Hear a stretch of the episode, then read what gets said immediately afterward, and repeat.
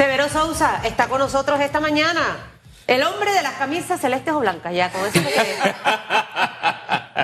Hasta el día que me muera, para que sepa, cuando lo vea hasta por la calle. Es decir, el hombre de las camisas celestes o blancas. Saludos a la esposa del señor Severo que está con nosotros esta mañana. Impacto como país de sentencia de caso New Business. Conversábamos antes de que arrancara el programa. De todos estos aspectos legales que hemos tenido en los últimos años, eh, señor Severo, definitivamente que de una manera u otra impactan, ya sea negativo o positivamente. Hemos estado en listas grises, ya tenemos un expresidente en esta lista, se suma otra, eh, otro, otro, otro expresidente, y se habla de la posibilidad de que en las próximas horas, días, se conozca de otras figuras políticas de nuestro país que están incluidas también en esta lista. Y otras listas más, entre ellos diputados. Bueno, definitivamente, antes que nada, muy buenos días a la audiencia también. Gracias por la invitación. Ese es el efecto Barbie. Es el efecto, es el efecto. Tranquila, tómese su traguito de agua y usted va a la respuesta mientras ella se recupera. ¿Ya? ¿Cómo no? O lloró y todo, mire. Definitivamente, como decía, este es un tema que, como bien lo dijeron ustedes y lo ha dicho todo el mundo, sin duda alguna afecta primero que nada al país.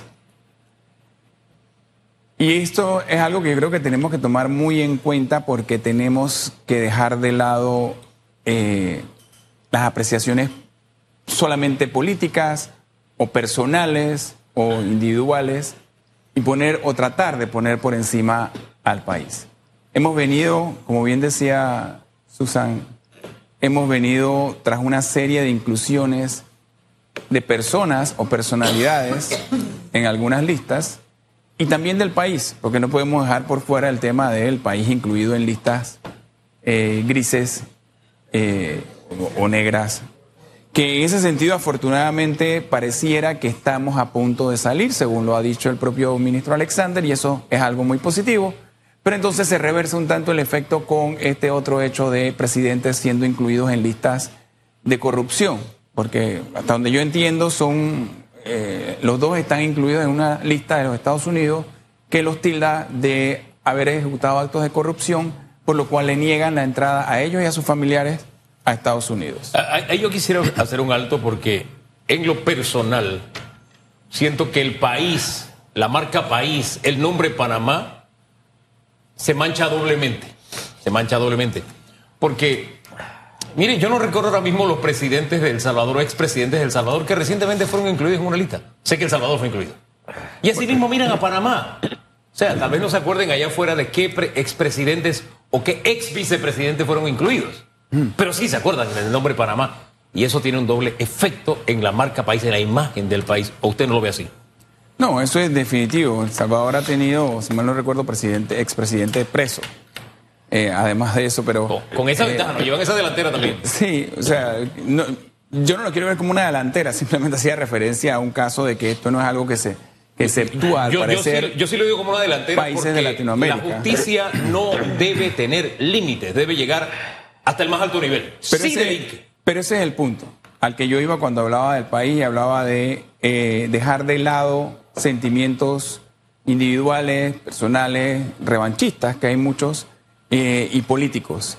Esto es un tema del país y del manejo de la justicia. En el caso de los expresidentes en una lista en los Estados Unidos, es algo que escapa hasta cierto punto, en general, del alcance del país como tal. Es un tema individual que tiene cada uno de ellos que eh, ver cómo dentro de su derecho de legítima defensa eh, pueden o no eh, solventar o presentar, sustentar las debidas pruebas que ojalá los liberen o los declaren inocentes, eh, los saquen de, esa lista. Pero es un tema que lamentablemente el país como tal no puede hacer mucho, es un tema individual. De hecho, el, el presidente del partido panameñista, Blandón, lo decía en estos días, o lo ha venido diciendo, que definitivamente también afecta la imagen del partido panameñista, pero es algo en el que el partido como tal no tiene una responsabilidad ni puede tampoco hacer mucho al respecto. Lastimosamente es verdad lo que dice, pero tristemente, le agrego la palabra tristemente, sí los afecta. Y es complicadísimo el poder eximir de culpa a un partido que no tiene vela en el entierro y, y por supuesto, eximir a Panamá porque ya van dos expresidentes en esta lista. Entonces, yo no sé si en la marcha, eh, señor Sousa, nuestra clase política ha entendido lo dañino que es esto. Y para ellos también como empresarios, porque veamos que esto toca hasta los hijos de estas figuras, ¿no? Eh, el impacto económico, si nosotros pudiéramos medir, no sé, empresas que dicen, nos vamos de Panamá, no quiero invertir en Panamá, un país que está muy enredado y que eso obviamente limite capacidad de contratación de mano de obra, por ejemplo. Eh, estamos un poquito más endeudados porque nos dieron otros bonos. Eh, no sé si en ese aspecto también. 1.600 millones. un poquito, un poquito, un poquito, más. No sé si eso nos afecta o no. O sea, en aspectos económicos puntuales. Eh, porque es como que un restaurante le encontraron una mosca o una cucaracha. Eso puede ser el acabó para ese comercio, claro. el acabó para Panamá, esto pudiera, pudiera ser, o sea, afectar de una manera si seguimos en ese comportamiento de que cada cinco años, cada seis años, un expresidente está incluido en esta lista.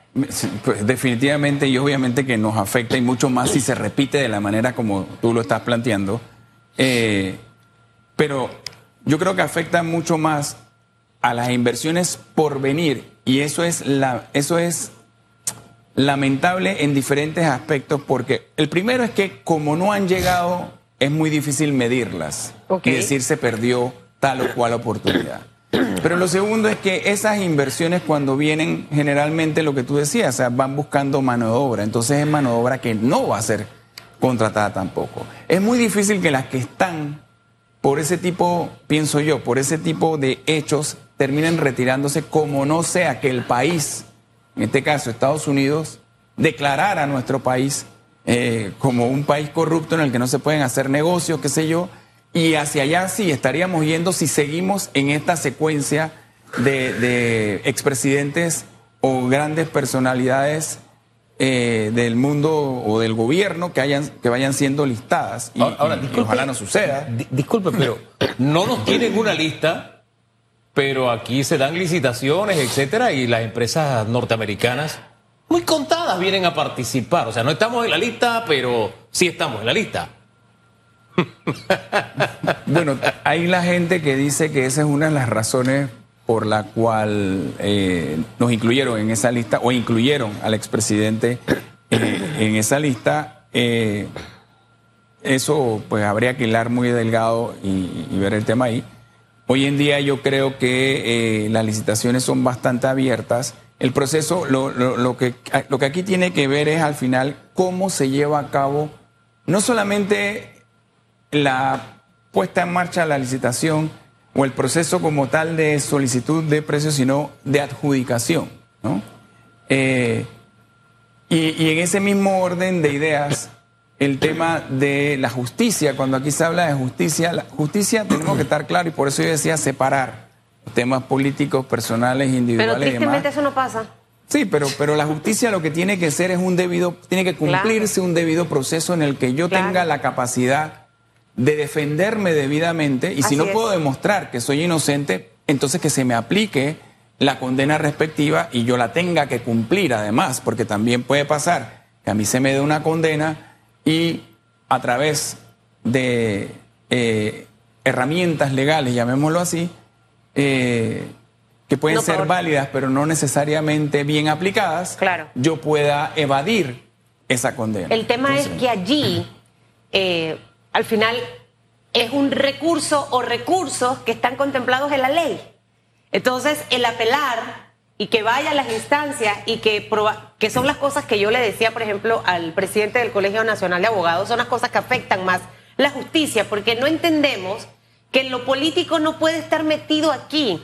Al final, como lo decía el expresidente Martín Torrijos en uno de los tuits que colgaba hace un par de días, la justicia va a fallar en, en, favor a derecho, nos guste o no nos guste. Entonces es parte de ese ejercicio que yo siento que al final, si la ley te permite que recibiste un fallo, hablemos del caso New Business, pero tienes dos oportunidades de apelar.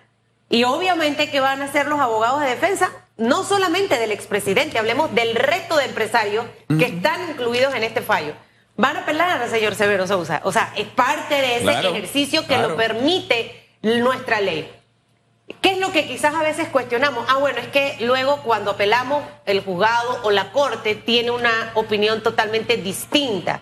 Y a veces cuando te encuentras a estos personajes y te dan sus argumentos, tú empiezas a entender, pero ¿qué hace falta? Docencia por parte del órgano judicial.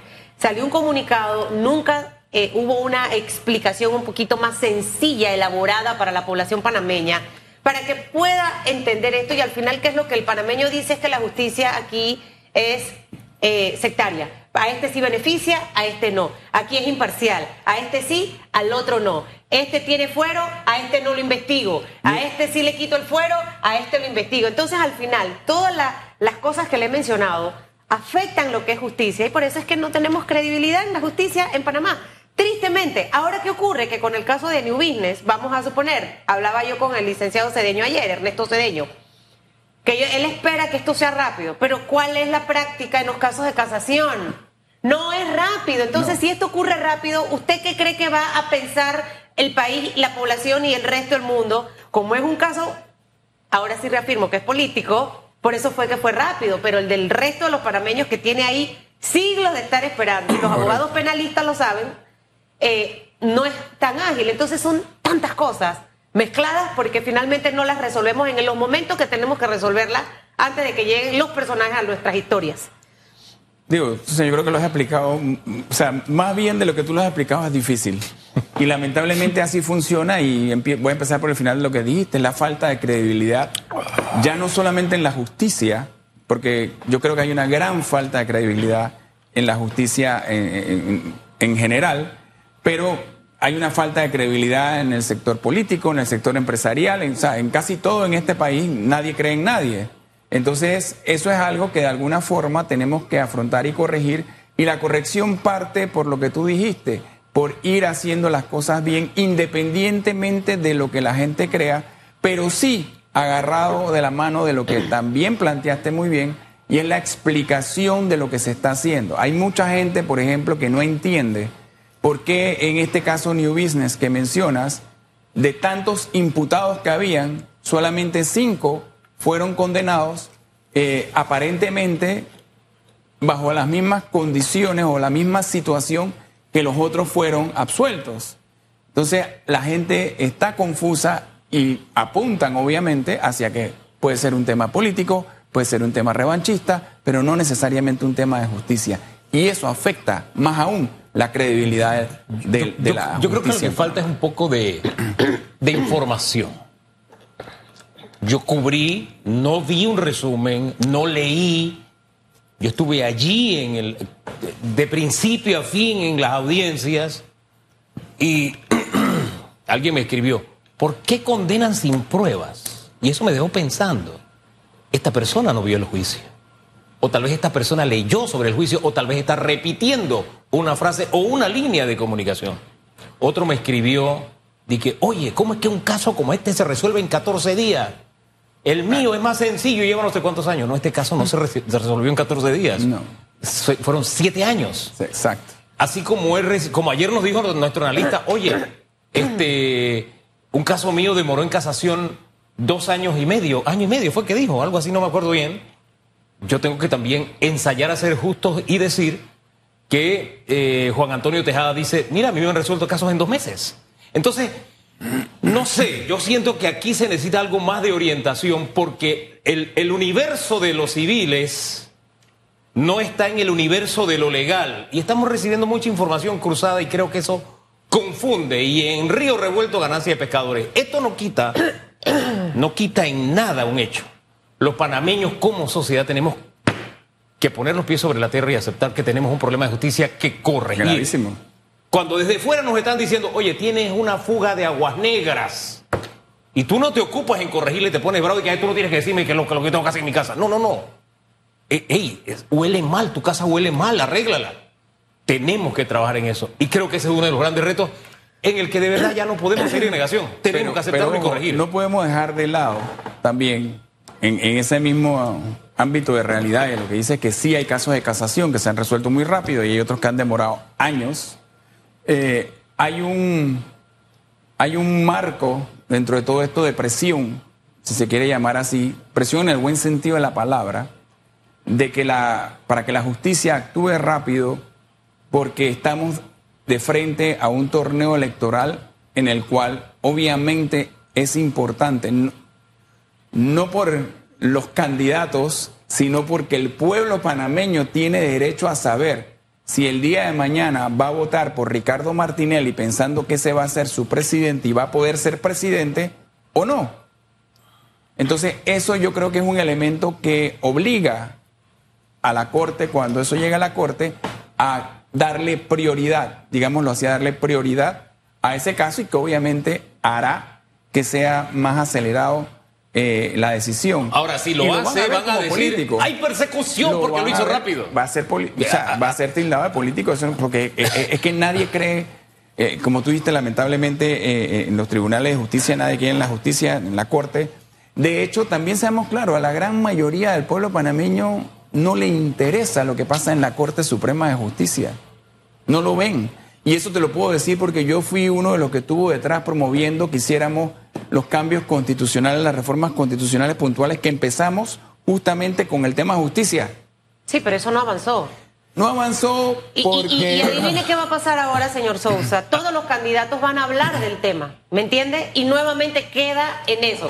A- al final, aquí hay varias cosas. Creo que hay casos de casación y casos de casación. Esto es como una apendicitis de Susan, una apendicitis de Hugo. Dos, lo- el mismo padecimiento, pero no es el mismo manejo en dos organismos distintos. Ocurre exactamente lo mismo. Por años, y no solamente por el caso del expresidente Ricardo Martinelli, hemos tenido esa ausencia de información y de docencia. Yo no sé cuál es eh, la gran estrategia de la Corte por años. Magistrados no asisten a medios de comunicación a hablar. Los fallos eh, de esta manera tan técnica, eh, cuando en Estados Unidos usted ve la manera en la que comunican los fallos, la prontitud con la que las cosas van saliendo, aunque Severo Sousa no esté en el medio, ya los medios saben cómo, cómo trabaja Severo Sousa, cuál es su estilo, cuánto tiempo tiene. Y esa es parte de esa cultura de justicia que nosotros no hemos tenido. Ahora bien, mientras todo esto pasa, aquí hay otra, otra responsabilidad. Aquí hay responsabilidad también en los agentes políticos, aquí hay responsabilidad en algunos medios de comunicación que, por ejemplo, titulaban ese día, pasa, pasa a manos del Estado. Eso no es así. Entonces, luego cuando yo veía la noticia redactada, era totalmente distinto. Entonces yo digo, lo- todo lo que hace atraer like, atraer seguidores y alcance. Hay que ser responsables. Si yo Ese- como comunicador cuestiono y critico